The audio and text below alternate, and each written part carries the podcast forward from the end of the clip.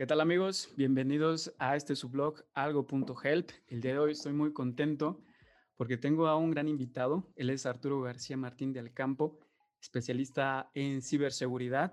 Eh, también me corregirás, Arturo, eh, eres, bueno, dueño, socio de AG Infosec. Este, sé que por ahí, bueno, también eres egresado del Centro de Enseñanza Técnica Industrial, el CETI, ¿no? Eh, eres ingeniero de software, por lo que también puede rescatar. Tienes un currículum muy, muy interesante. estuviste trabajando en el Centro de Inteligencia y Comunicaciones para la Seguridad en Guadalajara, si no me equivoco. estuviste también en Bambajío, en el área de seguridad. y actualmente, bueno, trabajas para Wiseline, ¿no? En el área de seguridad también. Aprovechar, eh, felicitarte porque por ahí vi que acabas de obtener la certificación de AWS eh, Security. Este, felicidades, ya nos contarás, bueno, si tenemos tiempo, ya nos contarás qué tal, porque creo que sí está muy, muy pesada esa certificación, ¿no, Artur? Sí, muchas gracias. Sí, claro, lo comentamos. Va que va. Y bueno, también tienes tu canal de YouTube que es eh, le-arture, si no mal pronuncio, tú me corriges, pero sí es, es así, ¿no? Y sí, así pues, pues, bueno, Artur, de verdad muchas gracias por estar aquí con, conmigo eh, en este blog. Eh, vamos a estar hablando sobre tus inicios, eh, también sobre AG Infosec, eh, qué es el Consejo Mexicano de Ciberseguridad, así como bueno, algunos retos que nos puedas compartir en esta área de la ciberseguridad. Yo creo que también un tema muy, muy interesante que es las mujeres en el hacking. Creo que actualmente pues sí se, se, se, ve o está muy marcado el hecho de que las mujeres dentro del, del, del campo de la ciberseguridad pues no, no se ven muchas se ven más hombres, entonces pues ya también estaremos ahí preguntándote un poco sobre cuál es tu opinión respecto a este, a este tema, ¿va? Pues bueno, sin más preámbulos, eh, pues platícanos un poco de ti, tus inicios, eh, cómo, cómo empezaste, a qué te diste cuenta que lo tuyo era la ciberseguridad, cómo obtuviste tus conocimientos. platícanos un poco, Artur. Sí, claro.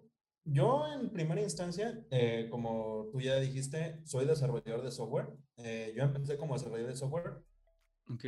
Yo empecé con la curiosidad como a los 15 años más o menos. Eh, más o menos como a los 15 años tenía, tengo un hermano que él es programador, él 100% programador. Ajá. Y le dije, oye, pues a mí me gusta hacer la computación, convence a tu jefe de que, de que me contrate. Ok. Y ya, pues lo convence todo el rollo y ahí es donde empiezo a aprender a programar. Yo programaba horrible, eh, nada más, de hecho ni siquiera programaba, hacía nada más HTML, CSS y JavaScript. Ya. Yo, yo ya me sentía el super hacker. y ahí fue cuando me dicen de que, oye, ¿sabes PHP? Y yo como, ¿qué? Y ya empiezan a enseñar PHP, empiezo a programar todo el rollo.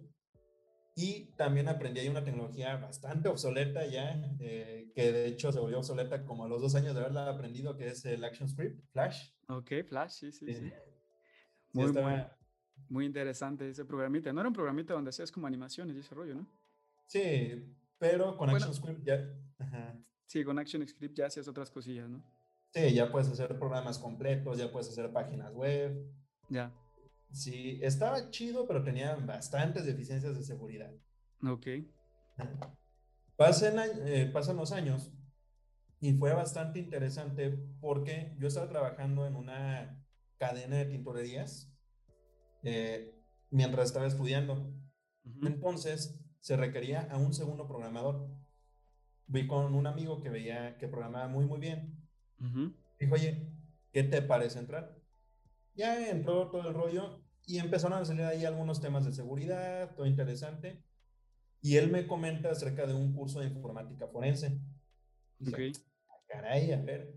Yo para ese entonces tenía como 20, 21 años. Y dije, ah, pues vamos, vamos a ver qué tal. Ok. Veo que costaba como 15 mil pesos. En ese momento yo ganaba, eh, ganaba 8 mil pesos mensuales. Ya. Nada, ni de chiste lo voy a poder pagar porque era eso, transporte, comida, todo, pues no, no iba a poder.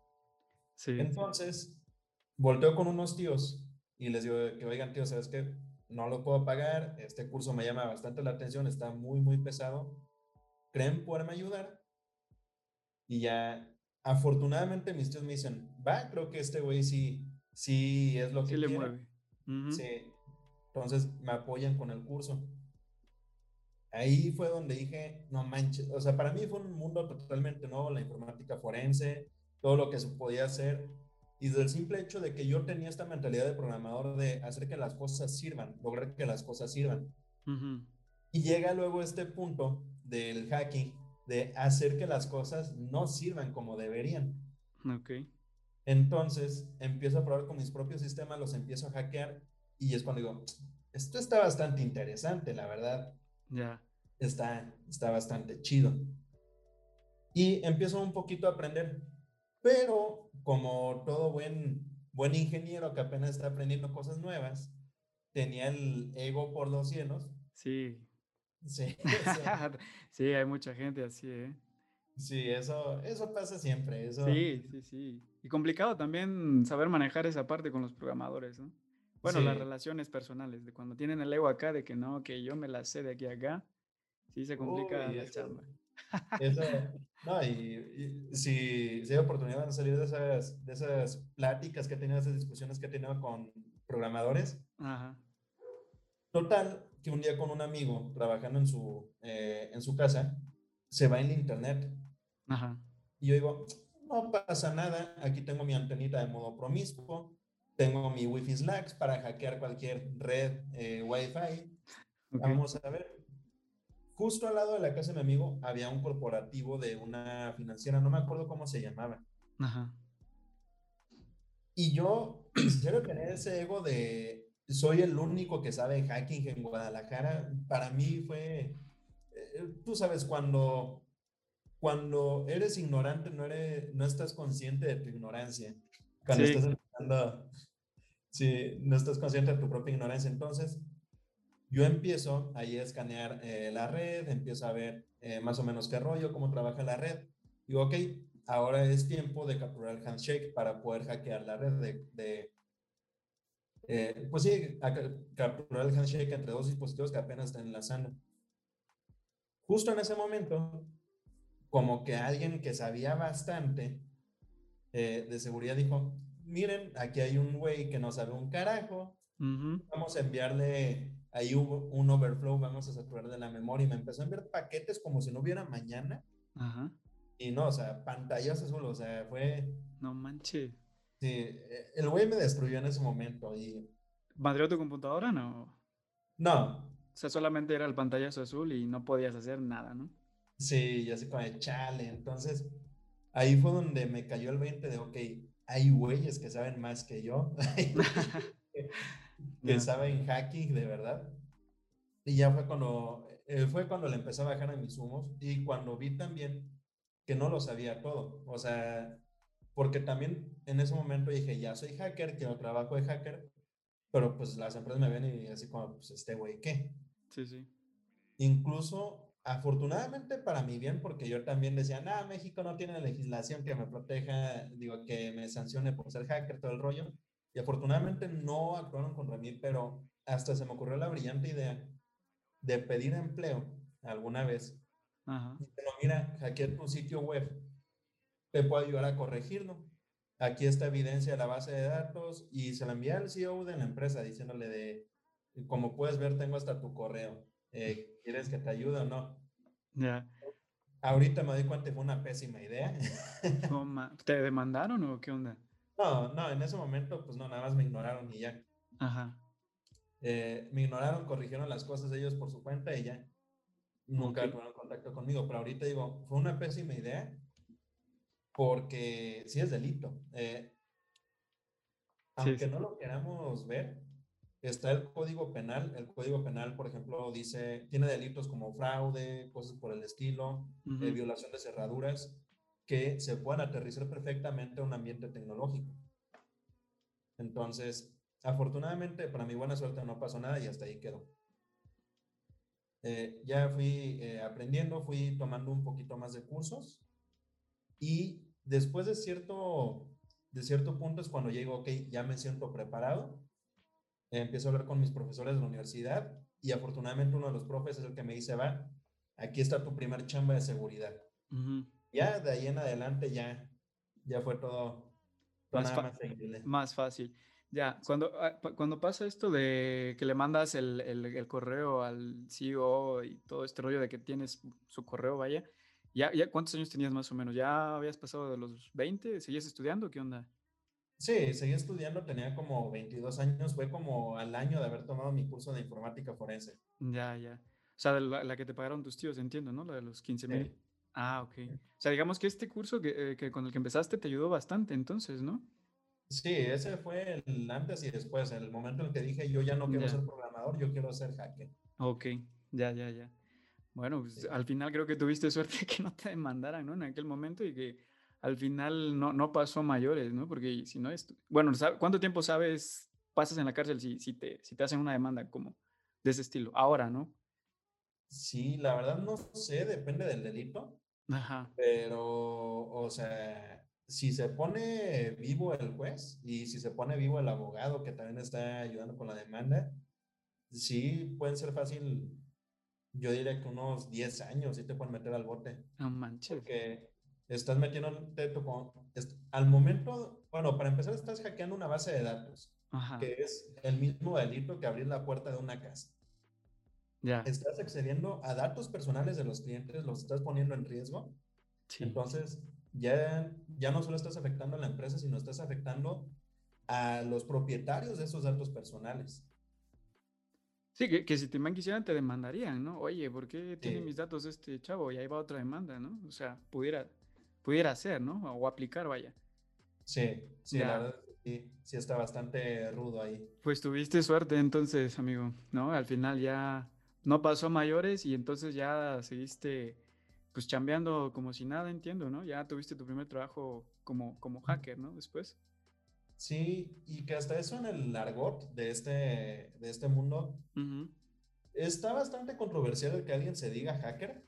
Eh, sí, porque dicen, no, es que ya para ser hacker eres un experto, pero yo veo que nadie se anima a nadie a decirse hacker porque todos dicen de que no, es que no eres un experto. Yo me voy más a la definición que surgió en primera instancia, si puedes tú hacer que un sistema algo que no, que un sistema haga algo que no está esperado, estás hackeando. Entonces ya por ese hecho ya, ya eres un...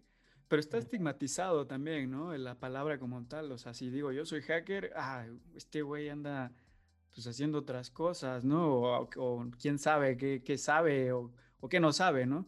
Como que siento que también la, los medios han, han, estigmatizado como que el término hacker, ¿no? Y, yo creo que hasta de cierto punto, pues sí, es como peligroso decir soy hacker, ¿no? Porque la verdad es que no sabes a quién se lo dices, ¿no? Sí, yo soy un activista de esa palabra, la verdad, cada que he tenido alguna entrevista que me dicen de que, oye, es que hacker, que son los que hacen cosas malas, y yo les digo, no, esos son cibercriminales o ciberdelincuentes. Eh, al final de cuentas, no hay que romantizar el término, el, el dejar de decirles delincuentes, de dejar de decirles criminales. Sí. Y un hacker puede ser ético o puede no serlo. Tú eres de los buenos, ¿no? Al final. Sí, sí. Eh, la verdad es que he aprendido que, que se disfruta más la vida quedándote en el buen camino. Sí, sí, menos, menos broncas, ¿no? Porque también he visto, bueno, leí la, el, la historia de Marcos Hutchin, no sé si lo ubicas, el, el que según detuvo el WannaCry que también tiene una historia muy, muy interesante en, el sentido de, pues empezó del lado equivocado, ¿no? Y ahora está del lado bueno. Y, reflexionaba eso al final de, lo que contaba, ¿no? Que para ser bueno no necesariamente tienes que empezar del lado malo. Puedes empezar desde el lado bueno desde un principio y pues también, ¿no? Vives menos, menos preocupado y haciendo las cosas correctas, ¿no? Sí, que también algo muy importante que he visto que demeritan mucho las empresas un hacker, así está en el lado bueno, tiene que saber y ser capaz de hacer las cosas que están en el lado malo. Sí. Eh, pero también algo que hay que dejar muy, muy en claro es que no porque digas, ah, tienes que saber hacerlo del lado malo, significa que te pongas a hackear a todos tus vecinos, no. Eh, hay plataformas específicas para hacer estas prácticas. Está, por ejemplo, DWA, que es una plataforma web hackeable y tú puedes aprender a hackear. Está eh, también Metasploitable. Hay muchísimas herramientas que pueden servir para aprender a hackear sin hacerle daño a alguien más. Ya, eso es importante, digo, para la gente que nos pueda ver, pues, bueno, que se hagan las cosas legales desde un principio, ¿no? Y hay herramientas y recursos que puedes utilizar, pues, para, pues, para aprender. Sí. Va. Oye, Artur, bueno, eh, háblanos de AG Infosec eh, y CIMEX, ¿no? Eh, ¿cómo, ¿Cómo nace AG Infosec o qué es AG Infosec? Sí, AG Infosec es un negocio que yo inicié cuando estaba en la universidad. Ya cuando me sentí preparado, ya cuando dije, ok, creo que yo ya puedo dar un curso, y ese no lo hice yo, o sea, fue, eh, fue andar peloteando con algunos profes, la verdad sí me anduve preparando, porque he visto muchas empresas que se lanzan a dar cursos, aunque no sepan dar cursos, no, o sea, yo sí. Sí, y chavos también, ¿eh? Sí, sí, sí, he visto chavitos recién egresados que dices, bueno. Sí, y la verdad es que yo sí, sí me, sí busqué asesorarme con profesores para ver cuáles eran técnicas de verdad para enseñar. Y ellos fueron los que me ayudaron. Y la verdad es que ni siquiera di caros mis primeros cursos. Mis primeros cursos costaban de una sesión de 40 horas de puro, puro, puro enseñanza, en, por ejemplo, mil pesos. Entonces. Regalado, ¿no?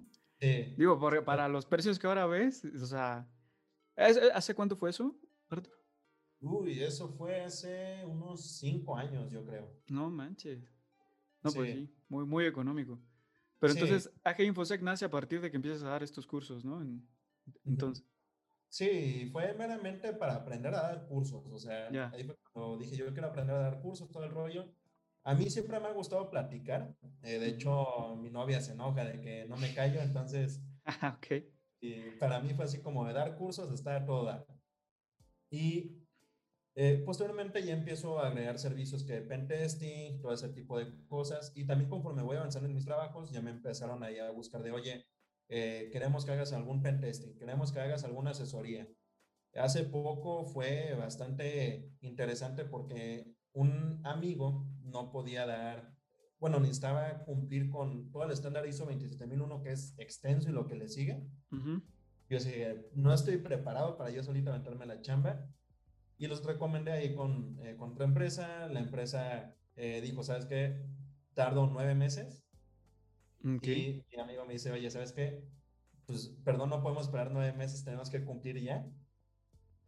Y hasta eso nos aventamos la chamba, aunque ahí sí fue meramente para cumplir, o sea, sí fue así, más que por seguridad, más que buscando la seguridad, fue, hay que buscar lo mínimo para cumplir. Entonces, se puede decir que todos esos trabajos que yo me puedo aventar solo, como es pentesting, análisis de código estático, eh, cursos, capacitaciones, me las aviento a veces con ayuda de alguien más, pero ya todo eso más demandante, como implementar un estándar completo en una, en una organización, porque parte de una organización transnacional, no, pero pues sí, sí puedo ayudar a asesorar a cumplir. Ok. Va, entonces digamos que esa es la, la idea. ¿Cuántos años tienes con, con AG Infosec? Con AG Infosec más o menos como cinco años. Cinco años, o sea que hace cinco años estabas en este rollo y fue que se te ocurrió que dijiste, bueno, vamos a hacer una, una compañía, ¿no? De seguridad y te aventaste al ruedo, ¿no? Sí, también algo importante, algo que siempre busqué en AG Infosec es que fuéramos personas realmente dedicadas a trabajar realmente, no no esas empresas de capacitación que solo dan capacitación, pero nunca saben cómo funciona la realidad. Sí, sí. Así como, por ejemplo, estamos, estoy yo que me dedico totalmente a toda la parte de application security y también a toda la parte de arquitectura de seguridad. Está también, eh, me ayuda Alejandro Rodríguez, que él se dedica totalmente a la parte mecatrónica. Él se eh, dedica a la seguridad para nivel de chipsets, de todo ese tipo de, detalles. También eh, me ayuda Daniel Verdín, que él se dedica igual a la parte de Application Security. Si somos varios. Ok. Eh, se parece que AG Infosec es nuestros ratos libres y todos tenemos nuestro trabajo, nos dedicamos en, en un ambiente real y pues enseñamos en, eh, ya con experiencia y todo. Ok. Va, oye, ¿y cómo, cómo AG Infosec apoya a las empresas mexicanas? O sea, ¿tienen capacitaciones también para, para ellos? Eh, ¿Se preocupan por concientizarlas? ¿O cómo, las, cómo apoya AG Infosec a, a estas empresas? Sí, normal. Lo que hacemos es dar capacitaciones. Ahorita ya tenemos un curso establecido que está totalmente orientado a Application Security y ese curso va creciendo cada que, cada que se puede. Ahorita cubre toda la parte de aplicación y de arquitectura y estamos agregando ya eh, más partes como el flujo de DevSecOps, el estar agregando eh, preparando a la gente para que haga análisis de seguridad. El objetivo de este curso es que en algún momento las empresas puedan eh, simplemente contratarlo y hacer todo su departamento de seguridad, o sea, capacitar a todo su departamento de seguridad a partir de ese curso. Ok. ajá, ahorita ya, ya está, ya existe. Y una vez que tú entras, que te inscribes al curso, tienes acceso permanente. Y si no, no es de...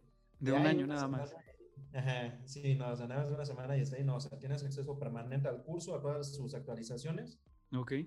Ajá, entonces si en algún momento dices, ay, no me acuerdo cómo hacer eh, la parte de un análisis estático de código, puedes ir al curso, ver los videos y ya seguirlos. Entonces, ok. Sí, más que un curso de capacitación, es una herramienta, es una biblioteca de conocimiento que dejamos a disposición de las empresas o de quien se inscriba. Y viene acompañado eh, de otra organización que decías, el CIMEX, el Consejo Mexicano de Ciberseguridad. Nosotros damos certificación del Consejo Mexicano de Ciberseguridad a las personas que toman el curso y obviamente que pasen el examen, porque no, no es nada más tomar el curso. Claro. Ok. El Consejo Mexicano de Ciberseguridad es una idea mía y de, algunos eh, amigos. Okay. Ahí, sí están metidos hasta políticos, todo, todo, todo. Está apenas naciendo. En la primera fase, que es la que ya está concluida, es la de certificar profesionales de seguridad para que las empresas puedan con toda confianza decir, ah, ok, quiero a alguien que sepa, sepa en serio lo que es seguridad. Ah, ok, pues ahí lo, lo estamos certificando. Ya. Pero también queremos eh, dar todas estas herramientas a las empresas de estándares de seguridad que tienen que seguir para lograrlo. Eh, por ejemplo, eh, ahorita estamos trabajando, este proyecto creímos que iba a ser simple, pero ha, ha tardado más. Sabemos, que, sabemos que muchas empresas no pueden migrar de Windows 7 todavía, siguen teniendo ahí eh, computadoras en Windows 7 y a un estudio que hicimos, 80% de las computadoras en México siguen siendo Windows 7. Entonces, sí, 4 de cada 5 siguen siendo Windows 7. O sea, muy vulnerables al final, ¿no? Todavía. Sí, sí, es un sistema que está obsoleto y no tiene actualizaciones. Ya. Y buscamos una guía de hardening para, ok, no puedes migrar a Windows 10, que es lo más recomendable, pues al menos ten esta guía para que esa, esa cosa hackeable de ahí no sea tan hackeable.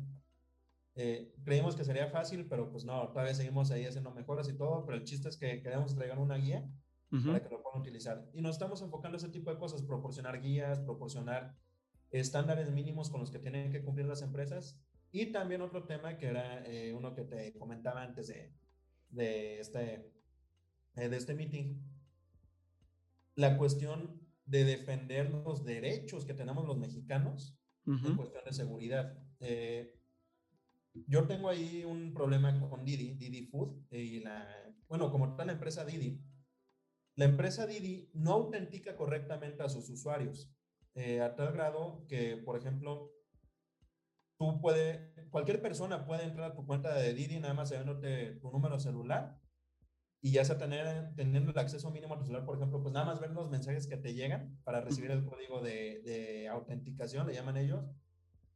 O si tú dejas de tener tu, tu número telefónico y la empresa telefónica lo resigna a alguien más, esa persona va a tener acceso a tu cuenta, eh, incluyendo tu dirección, tu nombre, todo. O sea, como si fueras tú, ¿no? Sí, entonces son formas tan simples. Incluso hay ya ataques documentados como SIM swapping, cual, o incluso que te asalten en la calle, saquen tu, tu chip, lo pongan en el celular y ya tienen acceso a tu cuenta de Didi. Así, sin ninguna, sin ni siquiera validar que eres tú. Entonces, está bastante riesgoso. Y aquí el INAI sí tiene algunas defensas eh, contra la, la protección de datos personales pero hay un riesgo aquí y es que Didi no, a pesar de que eh, tiene ejercicio aquí en México, de que sí ejerce aquí en México, todo, todo, todo se rige bajo leyes de, me parece que es de Singapur o Shanghái. Ajá. Entonces, INAI se lava las manos diciendo, no, pues ese no es mi problema, ellos no se rigen bajo las leyes de México. Y ahí es cuando tenemos que decir, ok, si tienen ejercicio estas empresas en México, ¿por qué no están siguiendo las leyes mexicanas. ¿Por qué el gobierno mexicano no se está encargando de que proteja nuestros datos. Entonces, ahí es otra también meta del, del CIMEX, el poner estándares, no solo para las empresas locales, sino empresas extranjeras que quieran entrar en México, y el demandar que el gobierno se, eh, se haga cargo de proteger nuestro, nuestros datos, nuestra confidencialidad, nuestro todo. Ok, entonces, eh, digamos que tú fuiste el de la idea o el fundador de, este consejo, entiendo yo que con otro grupo de, de colegas, ¿no? Eh, y están buscando como que, vaya, que la legislación mexicana pues tenga más, más rigor en ese sentido, ¿no? Como en el caso de Didi, que no, que no, como que no está muy bien regulada dentro del país, ¿no? Y, y, pasan estas cuestiones que, pues más adelante a ver si, si platicamos un poquillo sobre, sobre ello, este, pues puede haber ahí una fuga de datos, ¿no? Sí, y también, bueno, a mí ya me habían comentado de que, oye, es que entonces el Consejo de Seguridad es tuyo, el Consejo Mexicano de Ciberseguridad. No. No, no. Yo ahí nada más soy partícipe, yo lo único que participo es en la implementación de estándares de seguridad para las plataformas. Okay. Y pues ahí dando aportaciones, pero cualquier persona puede ser parte del consejo. Si, si alguien dice, oye, ¿sabes qué? Yo quiero aportar con publicaciones, con noticias, con algo, es bien recibido y puede entrar. Eh, ahí sí, cada quien tiene un papel y hay distintos papeles. Quienes hacen la, las certificaciones, que es alguien totalmente independiente a mí. yo para sacar la certificación de mi curso de AG Infosec, pues fue como cualquier otra persona el tener que hacer todo mi trámite, el tener que, que dar el material que veía y todo. Ok, Artur. Bueno, este... Um, por cierto, ahorita que, bueno, eh, comentabas esta parte de, de, Didi, del Consejo Mexicano, lo que ha sido Infosec, pues creo que también has tenido dificultades, ¿no? O sea, dentro del, del campo de la ciberseguridad. Y vaya, ¿cuáles crees que han sido tus mayores eh, retos dentro de la ciberseguridad a nivel personal y profesional? A mis mayores retos. El primero es la, la falta de conciencia de las empresas aquí en México. Eh, a mí me pasó muchas veces, inclusive eh, me pasó en una empresa en la que les dije, ¿sabes qué? Este sistema es hackeable y el problema es que pueden entrar a tu servidor y hacer una escalación de privilegios. Entonces tenemos que buscar una forma en la, de que si hacen una escalación de privilegios, contener el ataque. Y ellos me decían de que no, es que si tienen acceso al usuario root, pues ya para qué. Y es como de, no, o sea, sí, una vez que tengan acceso a root, pueden hacer lo que ellos quieran, pero hay que mantenerlo dentro del servidor. No dejemos que el ataque salga del servidor. Y ellos me decían de que no, no, no, no hay problema. Y, y pues no, es, es esta falta de cultura que tenemos los mexicanos en cuestión de seguridad, cuando no vemos que somos, eh, si, mal no recuerdo, somos el tercer país con más ataques de hacking en todo el mundo. Solo debajo, si mal no recuerdo, solo debajo de Estados Unidos y Inglaterra. Entonces, está bastante, bastante duro. Ok, entonces crees que el mayor reto es, ha sido ese, como que concientizar a la gente sobre la seguridad de, de, la información, ¿no?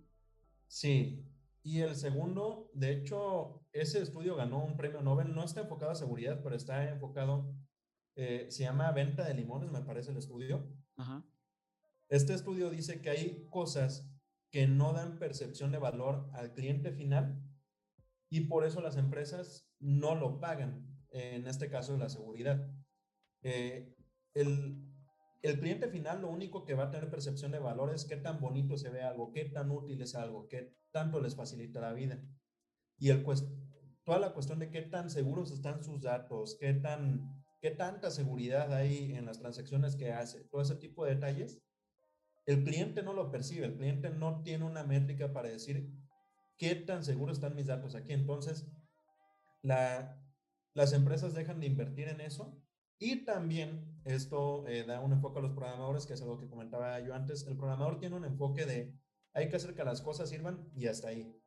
Y si sumas este, este estudio que es una verdad de que al no, al no dar ningún aporte al cliente final, no tampoco es de gran valor para la empresa y que los programadores tienen nada más, bueno, gran parte de los programadores nada más tienen este enfoque de hacer que sirvan las cosas y ya, hace que el programador se enfoque totalmente en que sirvan las cosas, a la empresa no le importa y pues al final salen cosas así muy bonitas, muy útiles, lo cual no demerito, la verdad es algo muy, muy importante todo esto. Yo soy, eh, eh, yo también defendo toda la parte de experiencia de usuario, pero una experiencia de usuario insegura. Entonces es, es donde está lo interesante. Yo creo que esos son los dos grandes problemas, el que no, no lo valoramos y que además las, em, eh, tanto empresas como programadores no lo valoran.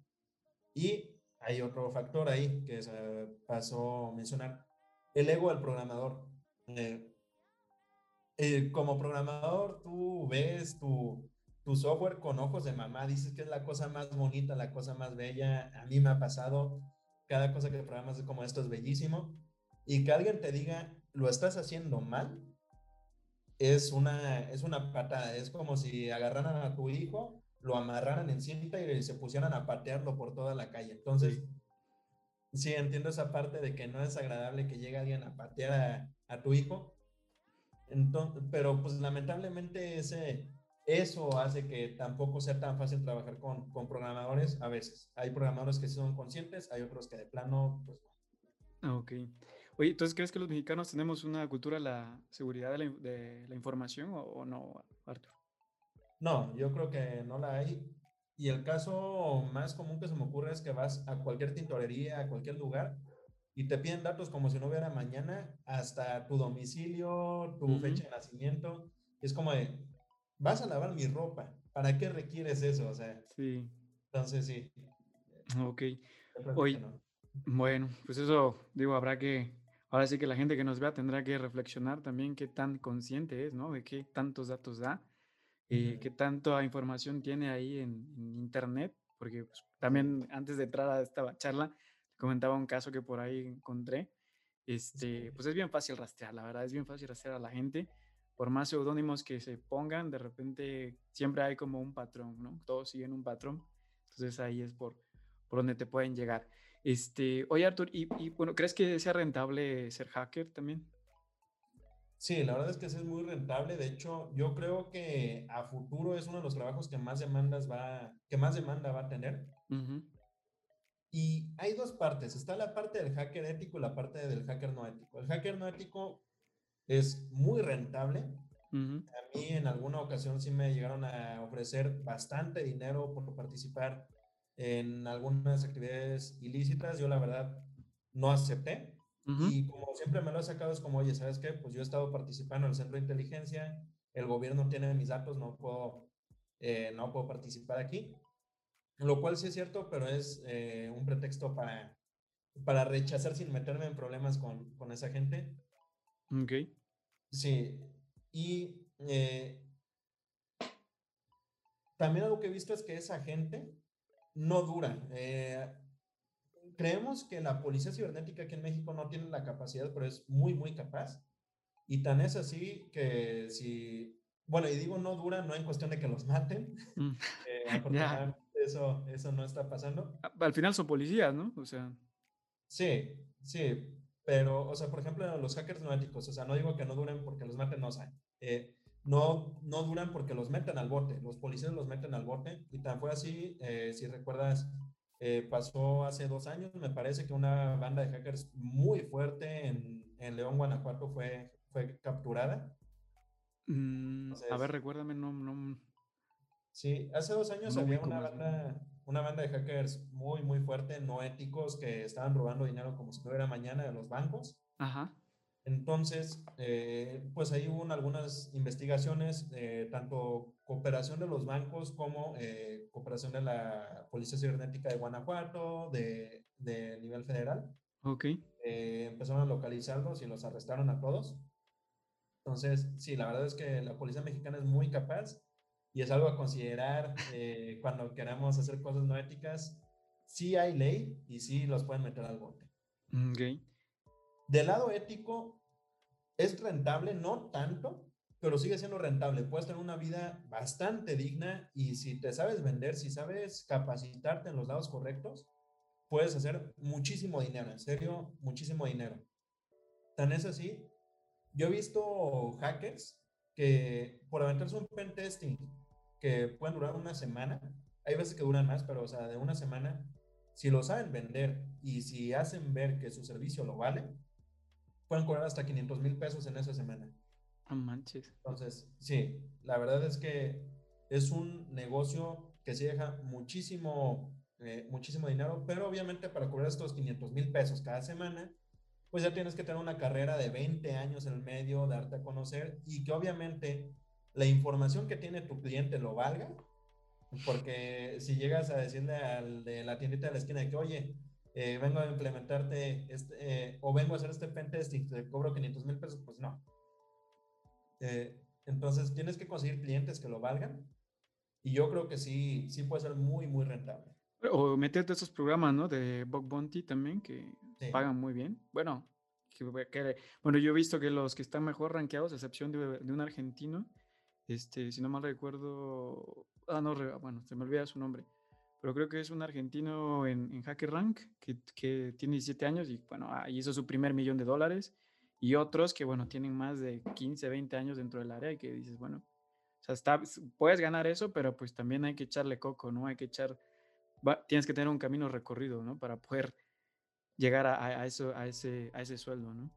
Sí, y aparte sí tienes que tener muy buen ojo para saber por dónde están las vulnerabilidades, porque lo interesante del Bug Bounty es que no es solo una competencia el que más sepa, sino el que encuentre la vulnerabilidad más rápido. Entonces, ahí sí es el primero que la reporta y son miles de personas. Yo he reportado chorrocientas mil vulnerabilidades y, y muy comúnmente me dicen, ¿sabes qué? Pues ya te la ganaron, o sea, ya, ya es de alguien más. Eh, otras veces sí, eh, sí he alcanzado, pero igual depende mucho de la empresa que le tires, cuánto te van a pagar, pero también qué tanto riesgo hay de que te la ganen. Es, el Bug es algo bastante interesante, la verdad.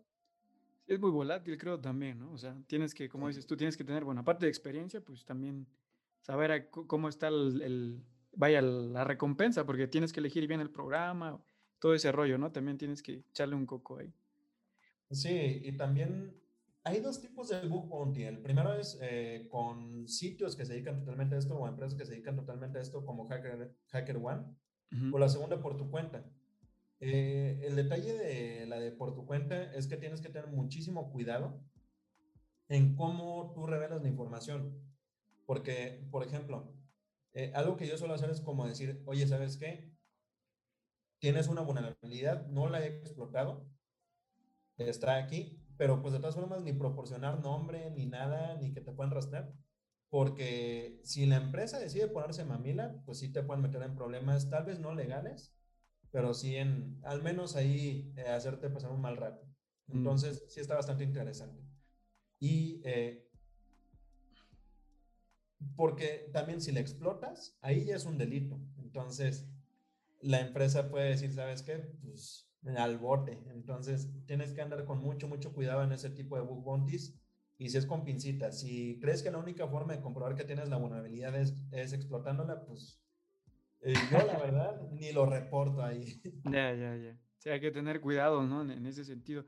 Oye, y, y, en, esta parte, este, ¿si has convivido con hackers peligrosos o, o black hat? ¿O te han hackeado alguna vez? Que me hayan hackeado, pues lamentablemente sí, no como tal, me han intentado hackear más bien. Por ejemplo, hubo la filtración de contraseñas de LinkedIn hace poco, hace, hace tres semanas, cuatro semanas me parece.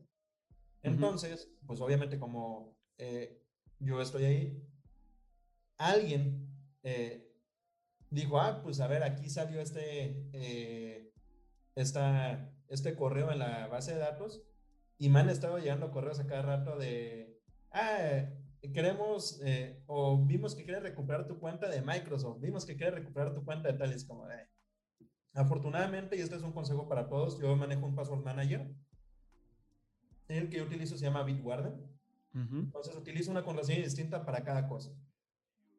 Pero, pues obviamente va a haber servicios que usé hace 14, 15 años que no tenía ni conocimiento de lo que era la seguridad y pues sí, tal vez si hackean alguno de esos sitios, va a haber otros sitios de hace 14, 15 años que no pueden hackear. Entonces, yo creo que tal vez esos sitios sí me los han hackeado, pero afortunadamente no tengo información relevante ahí, o eso quiero, eso quiero creer. Eso quieres pensar. Sí, todos estamos expuestos a eso, hasta el más, hasta el más eh, experto. Ok. Va, Artur. Oye, y este, ¿entonces no recomiendas el gestor de contraseñas de Chrome? No, ni de Chrome, ni de Apple, ni de ningún navegador. Ya, hay que invertir, ¿no? Un poquito. Eh, porque entiendo que es de pago, ¿no? El que tú usas. No, Bitwarden es totalmente gratuito. Eh, hay algunos de pago bastante interesantes como las PAS que sí hasta te informan de que, oye, hubo esta brecha de seguridad y está esta contraseña tuya comprometida. Entonces sí, hay, algunos bastante interesantes. Va, Arturo. Oye, y pasando a otro tema que creo que también vas, es algo interesante, eh, hablar sobre las mujeres en el hacking. Este, creo que, bueno, estábamos platicando ahorita haciendo antesala eh, pues que no hay muchas mujeres ¿no? en, este, en este campo de, de la ciberseguridad. ¿Y ¿A qué crees que se deba esta brecha de, de que existan más hackers hombres que, que, mujeres? Híjole, yo creo que es un motivo cultural. Eh, yo en algún momento hice, de hecho en el Día de la Mujer, pues hice esa, también esa reflexión.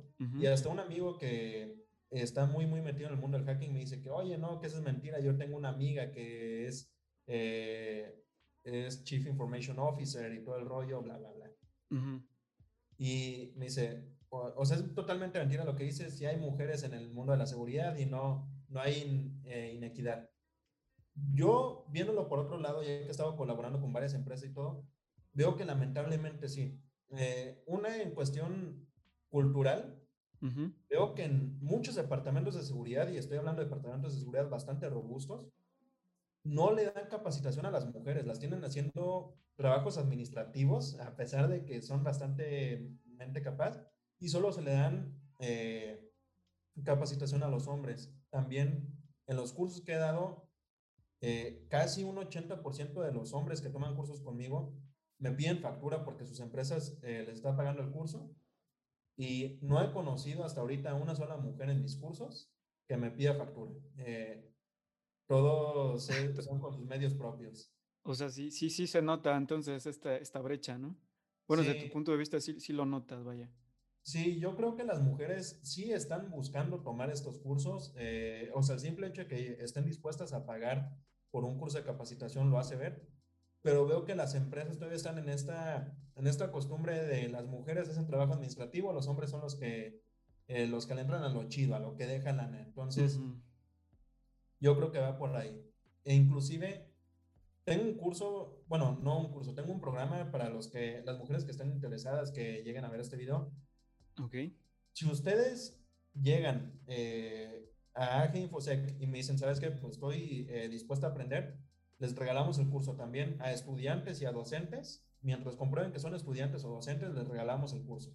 O igual, ha habido personas que me dicen, ¿sabes qué? No lo puedo pagar, estoy muy, muy interesado, aquí está mi, mi compromiso, también los apoyamos, pero sí, eh, a las mujeres como sabemos que sí, sí les cuesta que las empresas les den los recursos, también ahí las apoyamos.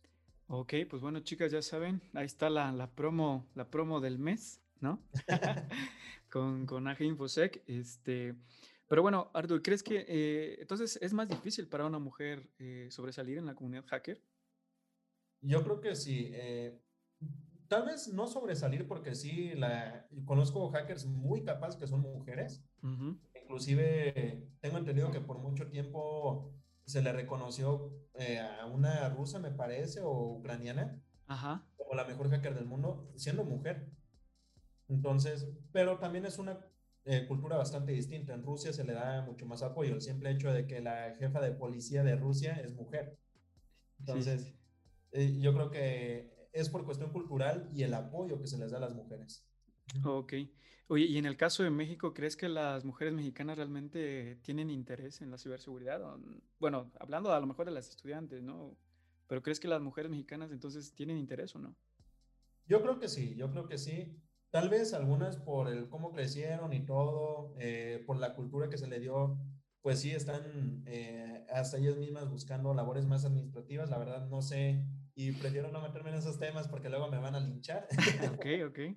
Pero sí veo ese, ese factor de que sí hay mujeres interesadas, me consta que sí las hay, pero el apoyo que les dan las empresas no existe. Ok. Y, y, bueno, ¿conoces hackers mexicanas o no? Sí, hackers mexicanas, sí, sí conozco eh, bastantes. Y, igual nos podrías nombrar algunas para pues, darles esa, pues, ese power, ¿no? Ese empuje para que la gente las, las empiece a seguir. Sí, deje y checo rápido el apellido de una bastante muy, muy buena.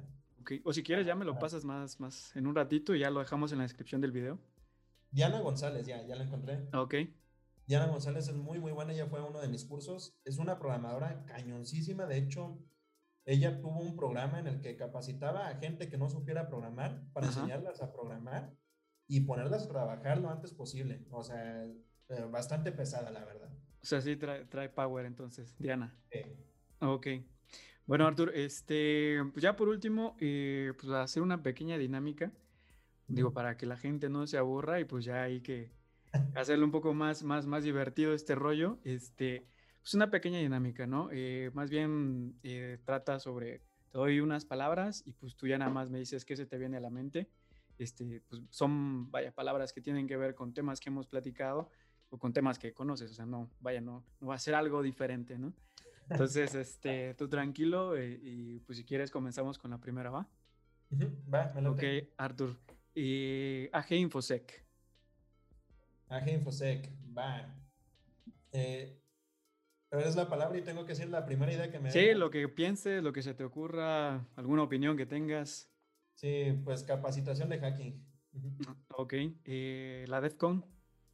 DEFCON, ok, un congreso bastante interesante de hacking. Lamentablemente no he podido ir. Eh, el año pasado iba a ser el primer año que iba a ir. Ajá. De hecho, me metieron en una empresa y pues hubo pandemia, entonces. Sí, ahí va. Como que cortó mucho eso, pero creo que ahora lo van a hacer virtual, ¿no? Ya viene, de hecho, ahora en, ¿qué? Agosto, ¿no? finales de julio. Ya va a ser virtual, ¿no? Creo que sí. Ya. Ok. Eh, Didi. Didi, híjole.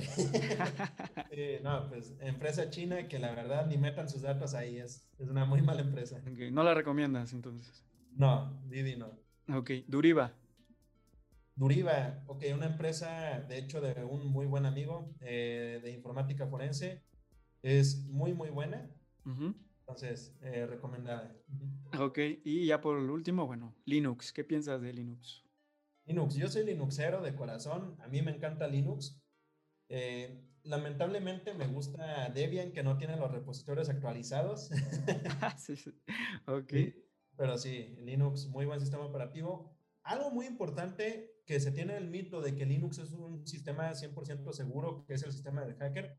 No, eh, quiero hacer esta aclaración. Conozco hackers que son totalmente Windows, muy buenos hackers, hackers que son totalmente Mac OS y hackers que son Linuxeros e incluso también hay que estar conscientes de que los virus que están hechos para Linux son más riesgosos porque son totalmente enfocados a hackearte. Windows son virus hechos para cualquier persona, Linux son hackers, son virus hechos totalmente para hackear ese sistema en específico. Ya. Entonces, al final no hay ningún sistema seguro, ¿no? O sea, es lo que podemos concluir, porque todo el mundo dice, no, que en Linux o que Mac OS o no, o sea, no pasa nada. Incluso creo que hace como 10 años yo recuerdo, no, es que en Mac no tienes virus de nada, que no sé qué, pero, pero bueno, ahora las cosas han cambiado, ¿no? Sí, yo creo que el, el único sistema seguro es el que sepamos manejar al 100% y el que sepamos meterle ahí cosas de seguridad como privilegios y cosas así. Ok, Artur. Pues bueno, eh, ah, te agradezco mucho, mucho, mucho tu tiempo. Eh, de verdad, eh, quiero, quiero felicitarte por todo el, camino que llevas recorrido, toda la experiencia que tienes. He visto, como te decía ahorita en la antesala, pues tus videos y se nota que dominas el, tema. Y pues bueno, yo, yo espero verte pronto, igual más adelante para otra entrevista, hablar de otros temas, porque creo que este tema de la seguridad debe, debe ser más eh, tomado en cuenta, sobre todo por los tiempos que vivimos, ¿no?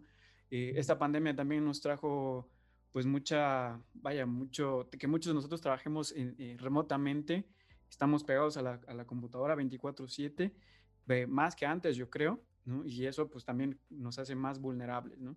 Entonces al final ahí creo que, que hay que tener bien en claro y ser bien conscientes de, lo que estamos haciendo, qué, información exponemos, cómo la exponemos y pues nada, cuidarnos como, como siempre, ¿sale?